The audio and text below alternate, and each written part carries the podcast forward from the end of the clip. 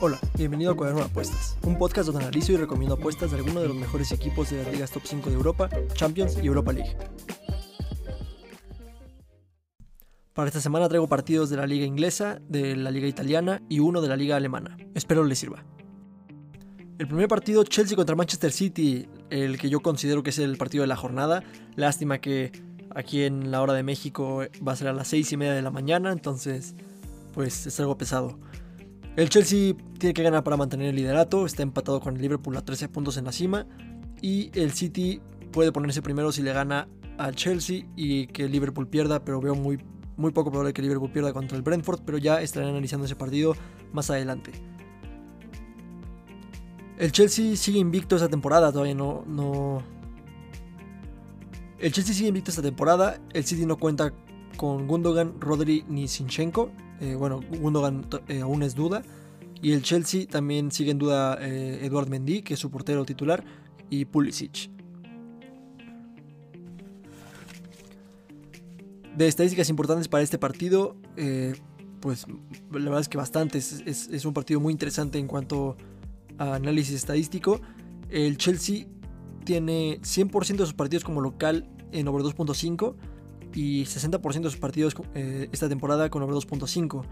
También ha ganado a cero todos sus partidos como local y el 80% de esa temporada en general. Aquí algo pues muy muy bonito de, este encuentro es que es el promedio de goles a favor de cada equipo. El Chelsea promedia 3 goles por partido como local y 2.40 en, en total esta temporada, mientras que el City 0.50 como visitante, que eso es lo curioso, ya que el, City viene de meterle 6 goles al Leipzig, o sea, es, poco creíble que tenga 0.50. Sin embargo, en total en la temporada eh, lleva 2.20 goles por partido, lo cual es mucho más realista. Eh, otra estadística muy interesante son los tiros a puerta de cada equipo. El Chelsea tira a puerta 5.20 veces en promedio por partido, mientras que el City 5.40, muy cercanos. Y también el ratio de gol por tiro a puerta, el Chelsea tiene 0.46 y el City 0.37, ambos muy muy buenos. Sin embargo, el del Chelsea pues sí es bastante superior porque tienen a uno de los mejores 9 del planeta actualmente. Otra estadística muy interesante es que el Chelsea no ha fallado en anotar ninguno de sus partidos esta temporada, mientras que el City ha fallado en anotar en el 50% de sus partidos como, como visitante.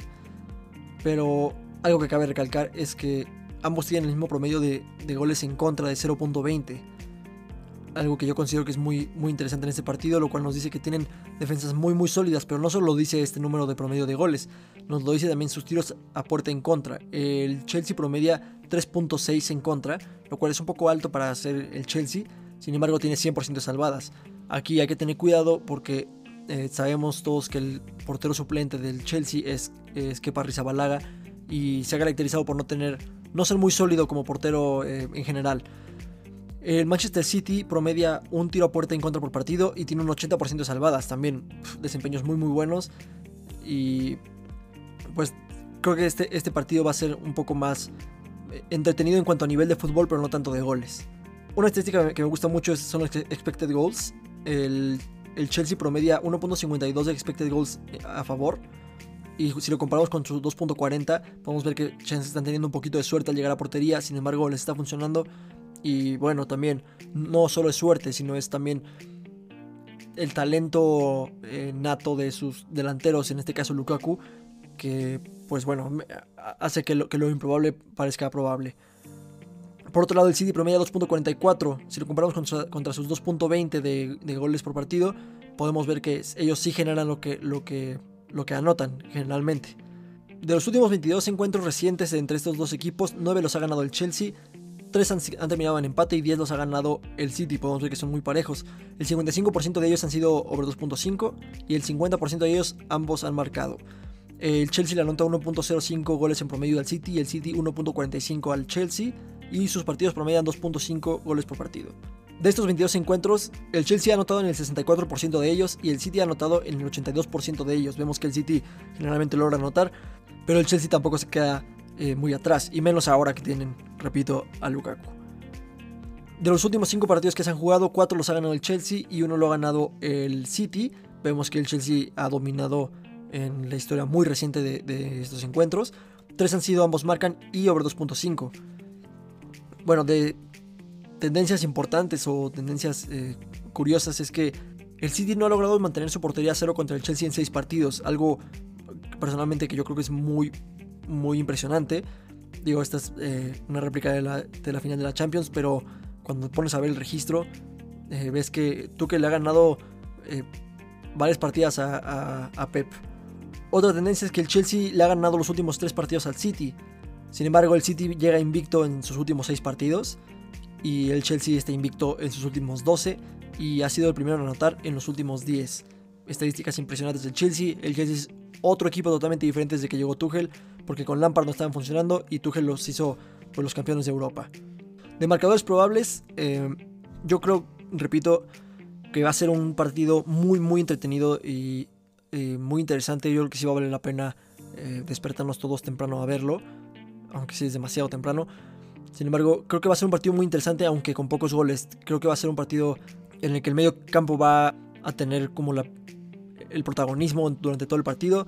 Eh, van a haber ocasiones, definitivamente van a haber ocasiones, pero, pero más ocasiones de peligro, más que realmente muchos tiros a puerta y muchas salvadas. Entonces, creo que el marcador más alto posible que yo considero es 2-1 y lo veo eh, no tan viable. Creo que el marcador más, más común, y de hecho lo vi en algunos, en algunos sitios de pronósticos, es que están pronosticando el 1-1. Yo también creo que puede terminar 1-1, se me hace algo muy creíble. El Chelsea sin Mendy eh, puede llegar a conceder un gol, más con un equipo como el City que tira mucho a puerta y tiene un gran ratio de gol por tiro a puerta. Yo creo que el Chelsea definitivamente va a anotar al City porque el City trae algunas bajas sensibles en defensa. Entonces, creo que el 1-1 es el marcador más probable que yo veo para este partido. Mis recomendaciones personales de apuestas conservadoras sería apostar a que el Chelsea mete por lo menos un gol, que creo que es algo lo que les vengo diciendo bastante claro. Eh, otra opción es apostar a menos de cuatro goles. Por sí solas los dos este por sí solo los dos picks tienen cuotas muy bajas, lo ideal sería combinarlas en una misma apuesta. Entonces, si su casa de apuestas les deja hacer eso, eh, les recomiendo que lo hagan porque si, no de otra forma, la verdad es que no tiene mucho valor, eh, es, muy baja la cuota. La opción arriesgada es apostar eh, menos de 3 goles. Yo considero que es muy arriesgada esta porque, porque sí puede terminar 2-1. Aunque tampoco se paga, se paga mucho como si fuera arriesgada, hay que tener cuidado con esta. El siguiente partido, Manchester United contra Aston Villa. El Manchester United está empatado en la punta. El Aston Villa puede llegar a sexto. El United, bueno, obviamente no cuenta con Rashford y Cavani sigue en duda. Y Aston Villa no cuenta con Trezeguet ni Bailey, porque también está en duda. De estadísticas importantes para este encuentro, eh, el Manchester United, todos los partidos como, que ha tenido como local han sido ambos marcan, y el 80% de sus partidos totales esta temporada han sido ambos marcan. Eh, el 100% de los partidos del United como local han sido over 2.5 y el 100% de los partidos del Aston Villa como visitante han sido over 2.5. Aquí también algo muy impresionante es el, promedio de goleo del Manchester United. Bueno, tiene a, Cristiano Ronaldo, eso es algo, una ventaja indiscutible. También tiene a dos de los mejores asistidores de, del mundo, eh, que son este Bruno Fernández y, Paul Pogba. Entonces, pues es una combinación muy buena. El Manchester United promedia 4.5 goles por partido como local y 2.60 en total esta temporada mientras que el Aston Villa promedia 1.60 goles por partido en total esta temporada. El United promedia 6 tiros a puerta por partido y tiene un ratio de gol por tiro a puerta de 0.43, algo muy muy bueno. Por otro lado, el Aston Villa no se queda atrás, tiene un ratio de gol por tiro a puerta de 0.31, algo también muy bueno, pero sus tiros a puerta son eh, casi la mitad de los que hace el United, por eso la diferencia de posiciones en tabla. El United no ha fallado en anotar en ninguno de sus, últimos, de sus partidos que ha jugado esta temporada, y bueno, el Aston Villa, alguna estadística muy interesante es que el Aston Villa promedia 3 goles por partido en contra como visitante y 1.40 en total en la temporada. Podemos irnos dando cuenta aquí que hay como una tendencia al, over de goles, ¿no? Por todo lo que he estado comentando. El Aston Villa promedia 3 tiros a puerta en contra y algo muy, muy, muy importante es que tiene un porcentaje de salvadas muy bajo, del 53.3%, algo que el United puede capitalizar fácilmente porque ya nos ha demostrado que tiene mucho gol, y más con un ratio de gol por tiro a puerta como 0.43. Comparándolo con los expected goals, el United tiene 1.52 de expected goals a favor. Si lo comparamos con su 2.60, la verdad es que es bastante, bastante bueno. Y el Aston Villa tiene un expected goals de 1.12. Si lo comparamos con su 1.60, también es muy bueno en cuanto a oportunidades de calidad generadas. Han jugado 16 encuentros eh, recientes, 13 los ha ganado el United y los otros 3 han sido, han sido empate. Eh, el Aston Villa no les ha ganado los últimos 16 encuentros. 56% de ellos han sido ambos marcan y 75% de ellos han sido over 2.5. Lo que les vengo diciendo, este partido prácticamente está cantado que va a ser over 2.5. El United anota 2.44 goles por partido al Aston Villa y el Aston Villa 0.75. Eh, sus partidos promedian generalmente 3.19 goles por partido. El United ha anotado en el 100% de estos últimos 16 encuentros. Eh, eh, digo, ha ganado, ha ganado 13 de ellos y los otros 3 los ha empatado. Pero el United ha anotado en todos estos encuentros y el Aston Villa ha anotado solo en 56% de ellos. De los últimos 5 partidos, 3 los ha ganado el United, ha habido un empate y uno lo ha ganado el Aston Villa. En los 16 encuentros recientes que comenté anteriormente, no se cuenta eh, este último que ganó el Aston Villa, son de historia reciente, me refiero como del 2010 al 2020 o 2019. Entonces, por eso está ese número. Eh, tres de estos partidos han sido ambos marcan y cuatro han sido over 2.5. De nuevo la tendencia de over de goles. De tendencias importantes, el United lleva tres partidos sin lograr eh, portería cero y cinco de sus últimos siete partidos han sido ambos marcan. El Aston Villa ha visto por lo menos tres goles en 12 de sus últimos 15 partidos. De marcadores probables, la verdad es que yo veo una victoria tranquila del United. Bueno, nunca son tranquilas las victorias del United. Eh, creo que va a ser un partido de, varios goles. No me iría tanto por la victoria del United porque sigue teniendo esa tendencia a empatar. La diferencia de aquí con la temporada pasada del United es que ahora tienen a Cristiano Ronaldo, uno de los deportistas más determinantes de la época. Entonces, cuando le faltaba gol, cuando necesitaban remontar, es lo que está logrando ahora Cristiano Ronaldo. Sin embargo, yo creo que hay que tener cuidado en este partido. Yo creo que los marcadores más probables son 2-1, 3-1 eh, o 3-0 tal vez. Incluso puede haber un 2-2. Entonces hay que tener cuidado. Mis recomendaciones personales de apuestas conservadoras sería apostar a que el United mete por lo menos dos goles. Eh, la vez pasada también aposté a eso y salió apenas, pero se pudo haber dado en cualquier momento del partido. Este no dudo que puede volver a pasar. Sobre todo cuando los visita en Old Trafford un rival que promedia 3 goles en contra por partido. Otra opción conservadora es apostar al over 2.5 claramente. Y mi recomendación de apuesta arriesgada, eh, que no es tan arriesgada, solo pues dependemos aquí del Aston Villa, sería apostar que ambos marcan. El siguiente partido, Spezia contra Milan. El Milan está en tercero y puede ponerse líder.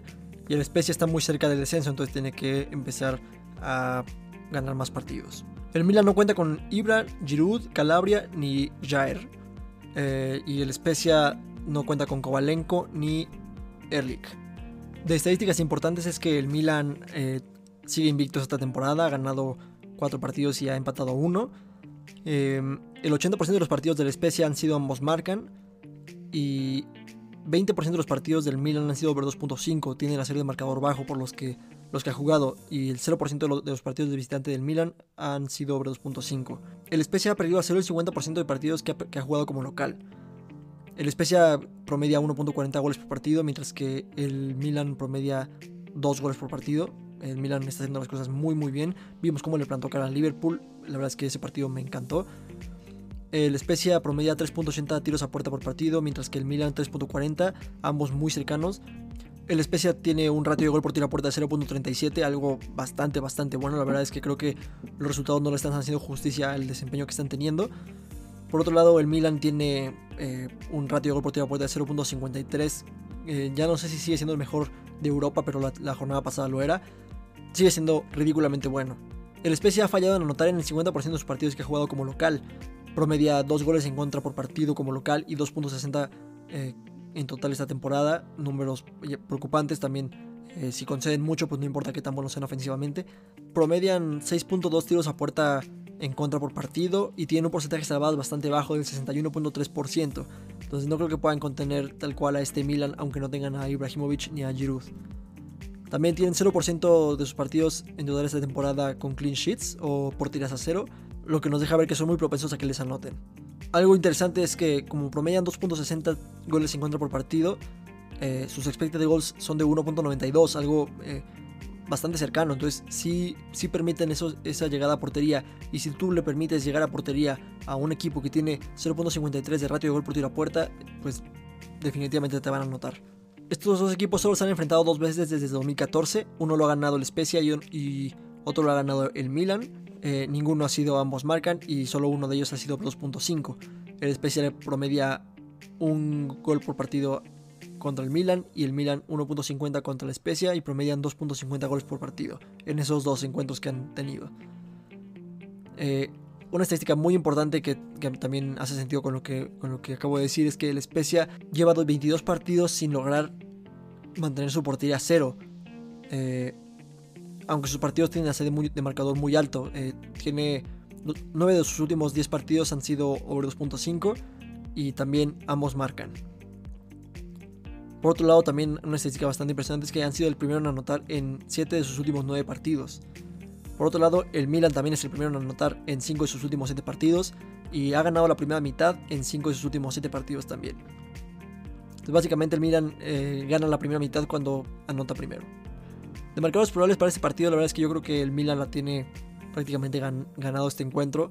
Yo siento que tuvieron que haber ganado contra la Juventus, pero jugaron muy mal la primera mitad. De marcadores probables yo creo que va a ser un 0-2 o un 0-3. Yo creo que puede ser goleada de, del Milan. Sobre todo porque si el Spezia promedia 6.2 tiros a puerta en contra por partido y el Milan está promediando 3, pero la mitad de los tiros que hace entran, si logra eh, promediar 6 tiros a puerta en ese partido, pues no hay mucho que hacer, les va a anotar, les va a anotar 3 y además el Spezia apenas tiene el, eh, tantitito, arriba el porcentaje de salvadas de la mitad, entonces yo creo que el Milan la, la tiene bastante fácil aquí. Mi recomendación de apuestas conservadoras sería apostar por el Milan, claramente. Otra opción es apostar por que el Milan anota por lo menos 3 goles. Yo creo que sí, sí va a ser. Creo que también puede terminar 1-3 eh, o 0-3. Y bueno, el pick arriesgado, que no, yo personalmente no lo considero tan arriesgado, pero eh, tiene una cuota muy alta, por eso lo pongo como arriesgado, es que el Milan gana con un handicap asiático de menos 1.5. El siguiente partido, Inter de Milán contra Atalanta. El Inter puede ponerse líder, el Atalanta puede llegar a segundo lugar. El Inter no cuenta con Correa, Sensi ni Vidal, eso bueno, son bajas que ya, estaban consideradas. El Atalanta no cuenta con Boer ni Luis Muriel, lo que yo considero que es una baja sensible porque Luis Muriel es un referente ofensivo, pero siguen teniendo a Dubán Zapata. De estadísticas importantes es que el Inter de Milán sigue invicto esta temporada y el Atalanta eh, solo ha perdido uno de sus últimos cinco partidos. Ambos tienen porcentaje muy alto de partidos eh, con ambos marcan. El Inter de Milán tiene 80% de sus partidos totales con ambos marcan, mientras que el Atalanta 60%. El Inter de Milán, todos sus partidos han sido over 2.5 y el 60% de los partidos del Atalanta también. Ninguno ha perdido a cero, ninguno de sus partidos. Bueno, el Inter de Milán ni siquiera ha perdido un partido, pero cuando lo perdió el Atalanta eh, no fue a cero. El Inter de Milán tiene números impresionantes en cuanto a nivel ofensivo, incluso sin Lukaku.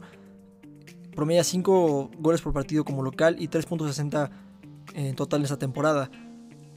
Mientras que el Atalanta promedia solo 1.20 y 1.50 como visitante. El Inter de Milán promedia 7, tiros a puerta por partido y tiene un ratio de gol por tiro a puerta de 0.51, algo ridículamente bueno. Eh, no ha fallado en anotar en ninguno de sus partidos mientras que el Atalanta ha fallado en anotar solo en 20% de sus partidos. El Inter de Milán promedia un gol en contra por partido, mientras que el Atalanta 0.80. Y bueno, aquí una estadística preocupante para el Inter de Milán es que tiene un porcentaje de salvadas un poco bajo, de 66.7%. Cuando comparamos sus, sus, estadísticas con los expected goals, tenemos que el Inter de Milán tiene 1.96 de expected goals y tiene 3.60 goles a favor reales. Entonces podemos ver que puede que estén teniendo una efectividad todavía mayor de la que se esperaría, lo cual es bastante, bastante bueno. incluso puede jugar un poquito la suerte. Por otro lado, caso contrario, el Atalanta promedia 1.20 goles por partido y en expected goals tiene 1.5. Tal vez la suerte no le está ayudando, pero siguen siendo un, equipo muy fuerte ofensivamente. Ambos tienen un expected goals de, uno, de Ambos tienen un expected goals en contra de, un gol. Entonces, esto nos deja ver que pues sí, sus, sus porcentajes de ambos marcan y de goles en contra pues tienen sentido con lo que hemos visto en sus partidos. De los últimos 20 encuentros recientes que han jugado entre ellos, 7 eh, los ha ganado el Inter, ha habido 8 empates y 5 los ha ganado el Atalanta, 60% ha sido ambos marcan y 35% over 2.5.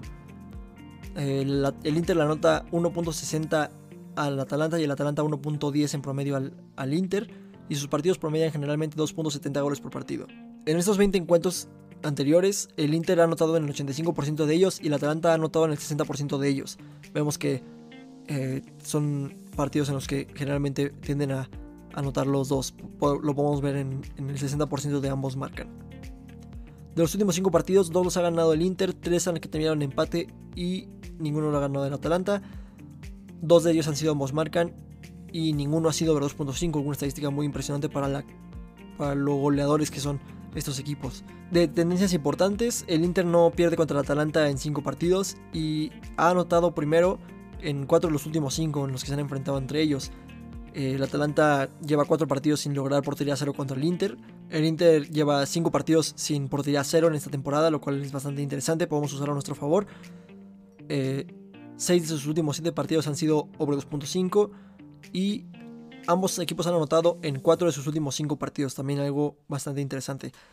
El Atalanta está invicto en 3 partidos, está empezando a levantar el nivel otra vez. 6 de sus últimos 8 partidos han visto por lo menos 3 goles y esta misma cantidad también ha visto que ambos equipos anoten.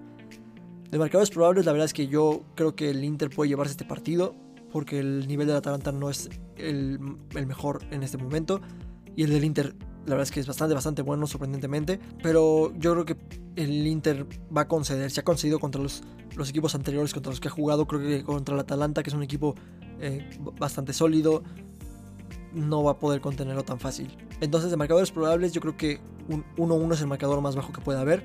Eh, creo que puede haber un 2-1 o un 3-1 de, favor de Inter de Milán. Incluso puede haber algo muy bonito como un 3-2. Mis recomendaciones de apuestas conservadoras sería apostar a que ambos marcan. Definitivamente siento que es algo que se puede lograr. Eh, y además eh, creo que pagan bien. Otra opción conservadora es apostar a que eh, al Atalanta con handicap asiático de más uno. Entonces si pierde el Atalanta por un gol, nos regresan el monto apostado. considero que, que el Inter sí lo va a ganar, pero no por más de un gol. O en su defecto, como el Atalanta está levantado en nivel, creo que pueden sacarle por lo menos el empate al Inter. Otro marcador que no me suena tan raro sería que empataran 2-2. Entonces Pensando en esto, eh, la recomendación de apuesta arriesgada sería apostar a que hay eh, por lo menos 4 goles, lo cual estaría eh, bastante, bastante bonito. El siguiente partido, Borussia Mönchengladbach contra Borussia Dortmund, uno de los que considero que es uno de los partidos más atractivos de la jornada y que está lleno de estadísticas interesantes. Pero bueno, en primer lugar, el Borussia Dortmund se puede poner a un punto del Bayern de nuevo y el Borussia Mönchengladbach está en zona de descenso y puede salir o, y ponerse en media tabla, porque todavía estamos a principios de la temporada. De estadísticas importantes, la verdad es que son, son varias. Eh, en lo que resta de este análisis voy a referirme al, al Borussia Mönchengladbach nada más como Borussia y al Borussia Dortmund me, me voy a referir como Dortmund. Entonces, el 100% de los partidos del Borussia como local han sido ambos marcan y el 60% de sus partidos totales esta temporada han sido ambos marcan. Por otro lado, el Dortmund 100% de sus partidos eh, de totales esta temporada han sido ambos marcan. También 100% de los partidos del Dortmund han sido over 2.5 y del Borussia ser, el 60% de ellos han sido over 2.5. Ninguno ha ganado a cero, entonces si alguno llega a ganar este encuentro, no lo va a hacer a cero definitivamente, por es lo que dice, marca la tendencia. El, el Borussia promedia un gol por partido eh, a favor, mientras que el Dortmund promedia 3.40 goles a favor eh, por partido esta, temporada y 2.50 como visitante, números muy buenos. Promedia 6.6 tiros a puerta por partido y tiene un ratio de gol por tiro a puerta de 0.42. Algo envidiable, pues tienen a, a Erling Haaland, algo eh, que cualquier equipo de Europa que querría tener en estos momentos. El Dortmund no ha fallado en anotar en ninguno de sus, de sus partidos esta temporada. El Borussia promedia 1.80 goles por partido en contra. Mientras que el Dortmund promedia 2.20 en total esta temporada. Eh, números de, equipos que generalmente son goleados, pero pues en el caso del Dortmund, que es un caso muy particular, siempre terminan goleando a los equipos y les terminan metiendo una goliza a ellos también. Entonces eh, es muy entretenido estos, eh, ver estos encuentros. El Borussia promedia 5 tiros a puerta en contra por partido y tiene un porcentaje de salvadas ah, bastante bajo del 64%. Y contra un equipo que genera tanto, la verdad es que es, es complicado imaginarse otro resultado que no sea muchos, muchos goles en este partido. Por otro lado, el Dortmund promedia 4.2 tiros a puerta en contra por partido y tiene un porcentaje de salvadas aún más bajo del 52.4%, lo cual, repito, va a ser un partido muy entretenido. Ninguno de los dos equipos ha logrado mantener su portería cero en lo que va de la temporada y los expected goals confirman lo que, lo que venimos diciendo. Muchas veces estos, estos tipos de marcadores tienden a ser como outliers o como datos que no se pueden tomar en cuenta muy seguido porque son raros. Sin embargo, no, para estos equipos eh, tienen esos números. El, el Borussia tiene un 1.72 de expected goals a favor y el Dortmund tiene 2.24 de expected goals a favor. Y de expected goals en contra, el Borussia tiene 1.78 y el Dortmund 1.44. Lo que nos deja ver este, este dato del Dortmund es que puede que incluso esté concediendo más de lo que los rivales le generan. Entonces eso es preocupante, pero repito, eh, con números como como 6.6 tiros a puerta por partido y 0.42 de ratio de gol por tiro a puerta, no tiene mucho que preocuparse. De los últimos 22 encuentros recientes que han jugado, 5 los ha ganado el Borussia, 2 han terminado en empate y 15 los ha ganado el Dortmund. El 55% de ellos han sido ambos marcan y el 59% de ellos han sido over 2.5. El Borussia le anota un gol por partido en promedio al Dortmund y el Dortmund 2.23 al Borussia y sus partidos promedian 3.23 goles por partido. El el Borussia anota en el 64% de los partidos que, juegan y el Dortmund le anota al, al Borussia en 91% de estos encuentros. Entonces algo, algo bastante notable. De los últimos 5 partidos, uno lo ha ganado el Borussia y 4 los ha ganado el Dortmund. 3 han sido ambos marcan y 4 over 2.5. Una estadística muy impresionante e interesante es que el Borussia lleva 17 partidos sin lograr mantener su portería cero contra el Dortmund. Entonces, eh, definitivamente este tampoco creo que sea la, sea la excepción. Otro dato interesante es que el Dortmund ha anotado primero en 8 de sus últimos 10 partidos contra el Borussia. Y bueno, eh, datos interesantes eh, del, Dortmund en particular es que ha ganado sus últimos 4, lleva 7 partidos sin, sin mantener su portería a cero. Este tampoco creo que sea la excepción. 9 de sus últimos 9 partidos han sido de 2.5 y 7 de sus últimos 7 partidos han sido ambos marcan. De marcadores probables, la verdad es que yo creo que el marcador más bajo que puede pasar en este partido es un 2-2. Eh, yo creo que es un partido que puede ser muy interesante. Puede terminar 2-2, puede terminar 1-3, puede terminar 1-4. Eh, yo creo que este partido va a, ser, va a ser una locura. Me gustaría ver muchos goles, espero que así lo sea. Los números dicen que puede ser así, entonces espero que así se mantenga. Mis recomendaciones de apuestas conservadoras sería apostar al over 2.5. Es muy conservador porque creo que puede haber más de, dos, más de 3 goles en este partido. Otra opción conservadora es apostar a que ambos marcan, lo cual creo que se puede lograr fácilmente. Y mi recomendación de apuesta arriesgada sería apostar por la victoria del Dortmund con handicap asiático de menos 1. Eh, no considero que sea arriesgada, la verdad es que yo creo que puede terminar así 2-4 o algo por el estilo. Eh, me suena bastante creíble, entonces, pero tiene una cuota muy alta, entonces eh, hay que aprovechar eso. El siguiente partido, Brentford contra Liverpool. El Liverpool está empatado en la cima con el Chelsea a 13 puntos y el Brentford podría subir y acercarse a puestos de Europa. De estadísticas importantes, el Liverpool sigue invicto en esta temporada, ha ganado 4 partidos y ha empatado 1. El Brentford lo está haciendo sorprendentemente bien, ha ganado 2, ha empatado 2 y ha perdido nada más 1. Eh, de estadísticas importantes, ambos tienen un 20% de sus partidos totales con ambos marcan y tienen muy polarizados sus porcentajes de over, 2.5. El Brentford, ninguno de sus partidos ha sido over 2.5 y de Liverpool el 60% de sus partidos han sido over 2.5. El Liverpool ha ganado a 0 el 80% de sus partidos y como ha ganado 4, la verdad es que es un, promedio, un porcentaje bastante, bastante bueno. Eh, por otro lado, el Brentford ha perdido a cero el 50% de sus partidos como local esta temporada. Eh, un dato bastante, bastante interesante a tomar en cuenta. El Liverpool promedia 2.40 goles por partido en total en la temporada y promedia 3 goles por partido como visitante. Entonces vemos que es un, es un gran, bueno, tiene una gran forma de, visitante. Algo que resaltó mucho cuando estaba haciendo, eh, cuando estaba recopilando las estadísticas es que el Brentford tiene un, ratio de gol por tiro a puerta bastante bueno de 0.36. Eh, ah, si lo comparamos con el que tiene el Liverpool, por ejemplo, de 0.29, vemos que es bastante la diferencia. Sin embargo, el, Liverpool tira 7.6 veces a puerta por partido, mientras que el Brentford tira solamente 2. Entonces, de ahí la diferencia de goleo entre estos dos equipos. El Brentford ha fallado en anotar el 50% de sus partidos como local y el 40% de sus partidos en total esta temporada. Permite que le hagan 2.6 tiros a puerta, y, pero tiene un porcentaje de salvadas muy bueno de 84.6%. Eh, comparando contra el Liverpool de 93.3, vemos que eh, es bastante, bastante bueno. El Liverpool ha logrado mantener su portería a cero en el 80% de sus partidos esta temporada y en el 100% de ellos como local.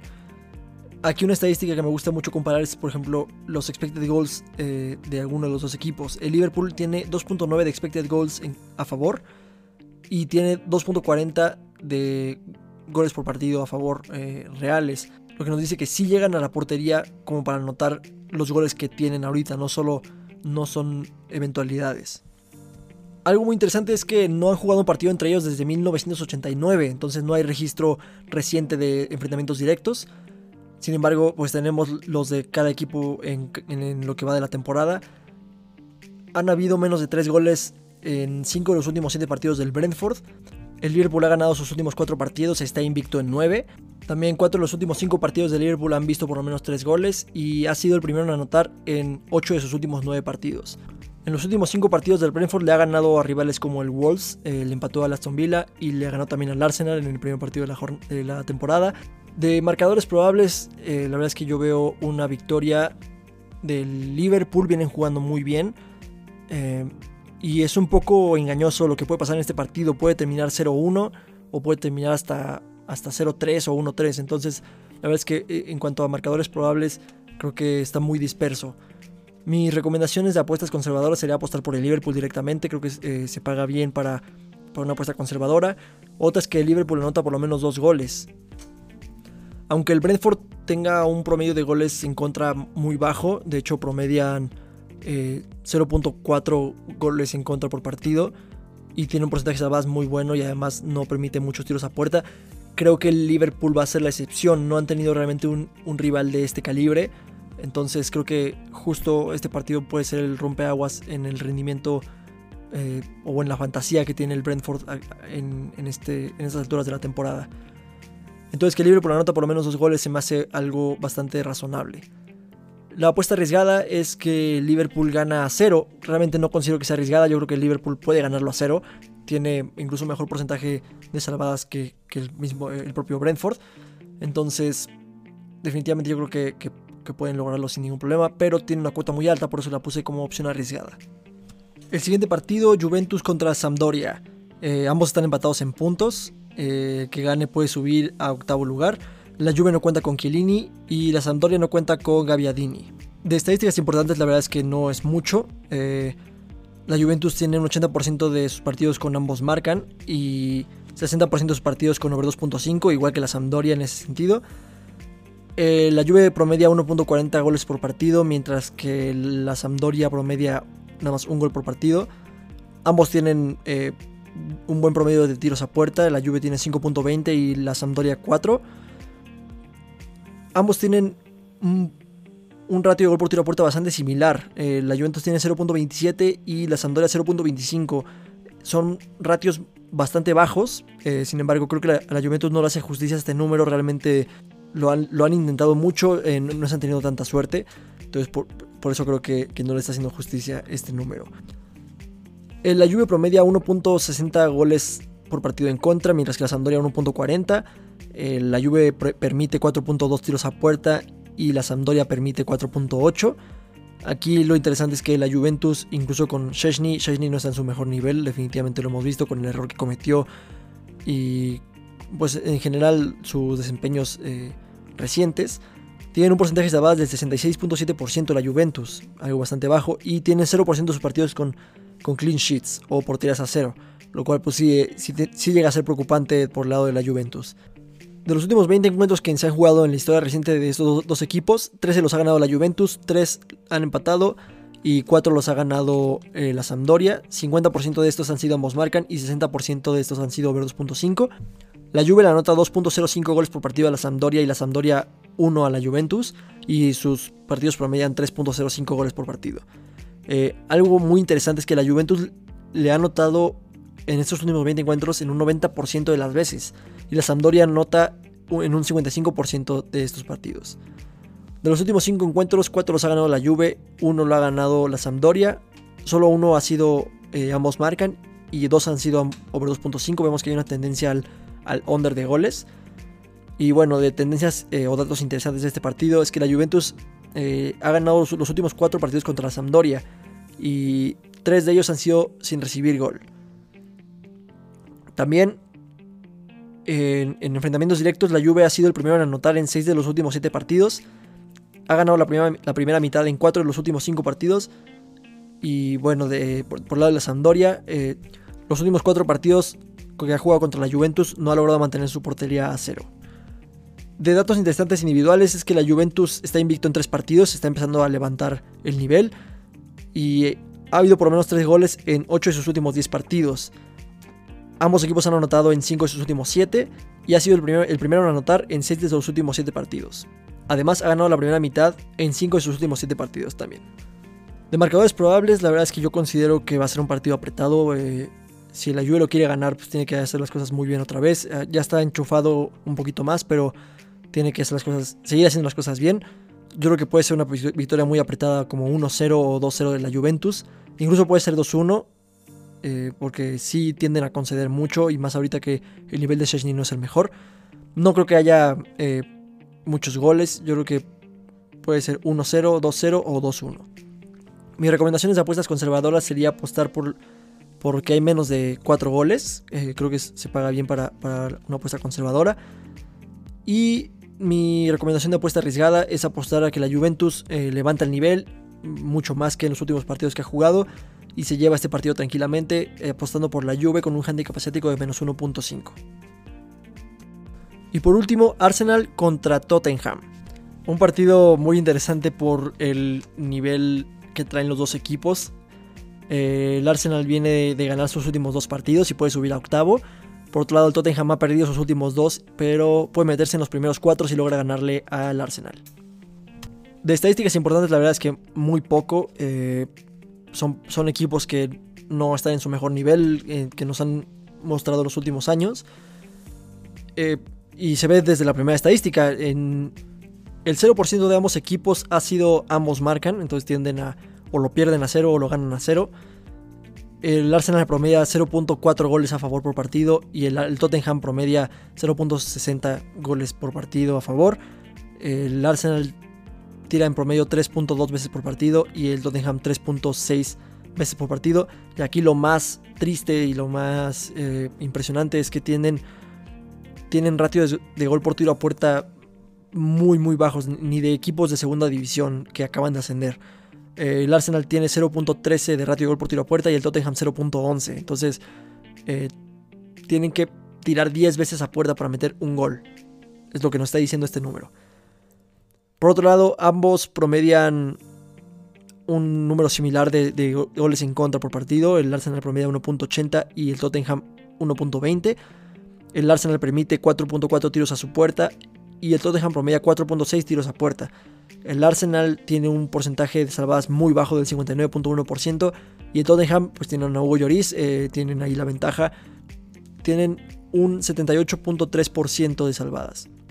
Aquí algo interesante es son los expected goals del Arsenal. El Arsenal tiene 1.22 de expected goals y cuando lo comparamos contra su 0.40 podemos darnos cuenta que realmente no es que no estén generando nada, es que tal vez a veces no entran. Hay veces que en el fútbol mm, solo en ese partido no va a entrar y, no hay nada que puedas hacer al respecto. En los 22 encuentros que han tenido en la, en la historia reciente, 7 los ha ganado el Arsenal, 7 han sido empates y 8 los ha ganado el Tottenham. El 73% de ellos han sido ambos marcan, algo bastante interesante, y el 55% de ellos han sido over 2.5. El Arsenal anota 1.68 goles por partido en promedio al Tottenham y el Tottenham 1.55 en promedio al Arsenal. Sus partidos promedian 3.23 goles por partido. El Arsenal, eh, de estos 22 encuentros, el Arsenal ha anotado en el 86% de ellos, al igual que el Tottenham. De los últimos 5 encuentros, uno lo ha ganado el Arsenal, ha habido un empate y 3 los ha ganado el Tottenham. 3 han sido ambos marcan y over 2.5. De datos interesantes es que el Arsenal lleva 9 partidos sin mantener su portería cero contra el Tottenham.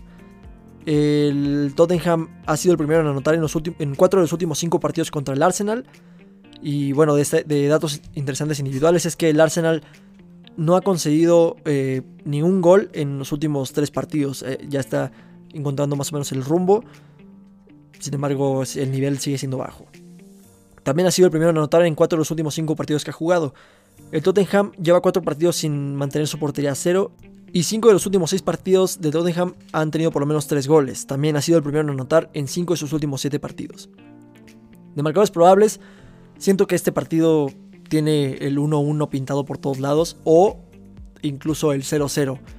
Eh, no me no se me hace nada, no se me haría nada raro que este partido terminara 0-0, dadas las circunstancias de que el Arsenal está encontrando el nivel, eh, pero se está concentrando un poco más en la defensa más que en, la, que en, el, en el ámbito ofensivo el Tottenham le cuesta mucho eh, generar oportunidades claras de gol.